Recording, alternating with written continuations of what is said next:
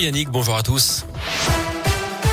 On commence par le trafic à Lyon. Pas de difficulté à vous signaler actuellement. Attention tout de même sur les routes avec une circulation qui sera dense samedi en direction des stations de sport d'hiver des Alpes. Bison Futéis, le drapeau rouge dans le sens des départs en Auvergne-Rhône-Alpes. Ce sera orange pour les retours. À la une, Nordal Lelandais a-t-il eu des échanges avec une adolescente et consulté des sites pédopornographiques en prison? C'est ce qu'a laissé entendre hier maître Fabien Rajon, l'avocat de la mère de Maëlys. Des propos qui ne reposent sur rien, c'est faux, affirme ce matin maître Jakubowicz, l'avocat de l'accusé. Selon lui, les lettres échangées l'ont été avec une jeune femme de 20 ans, lettres qui ont d'ailleurs été versées au dossier. C'est le quatrième jour hein, du procès de Nordal Lelandais devant la cour d'assises de l'Isère pour le meurtre de la petite Maëlys en 2017, mais aussi pour des agressions sexuelles sur deux de ses petites cousines. Vous pouvez suivre ce procès en direct sur radioscoop.com avec une autre envoyée spéciale sur place, Léa Dupérin. Un garagiste lyonnais bientôt contraint de mettre la clé sous la porte. Depuis une trentaine d'années, Christian Armanet répare et entretient des voitures avec ses quatre collègues rue Garcin dans le troisième arrondissement. Mais au printemps dernier, mauvaise surprise, le garagiste apprend qu'un projet de piétonisation de la petite impasse est enclenché. Inquiet pour son activité, il craint de voir disparaître toutes les places de stationnement utilisées pour ses clients. Au départ, la mairie le rassure, les voitures pourront bien continuer d'accéder au garage.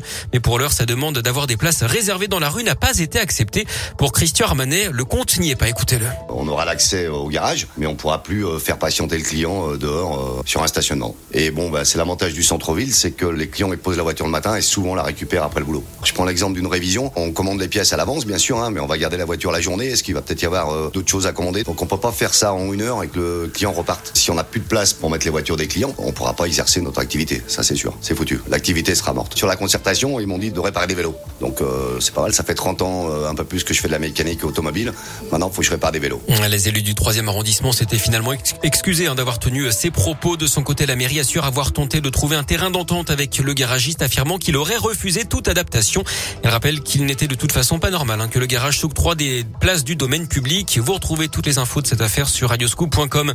Les stations de sport d'hiver ont le sourire. Elles ont enregistré une forte hausse des réservations pour les quatre semaines de vacances d'hiver qui commencent demain soir. Elles prévoient un taux d'occupation de 82% contre 79,5% sur la même période avant crise de 2020 liée au Covid. Le commerce en ligne, lui aussi, se porte bien. Il a progressé de 15% l'an dernier par rapport à l'année précédente qui était déjà considérée comme une année hors norme.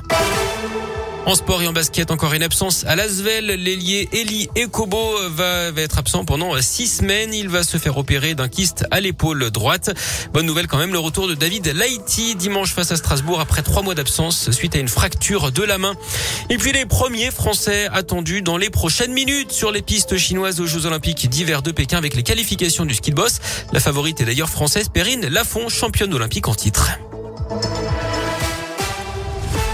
Eh ben merci beaucoup.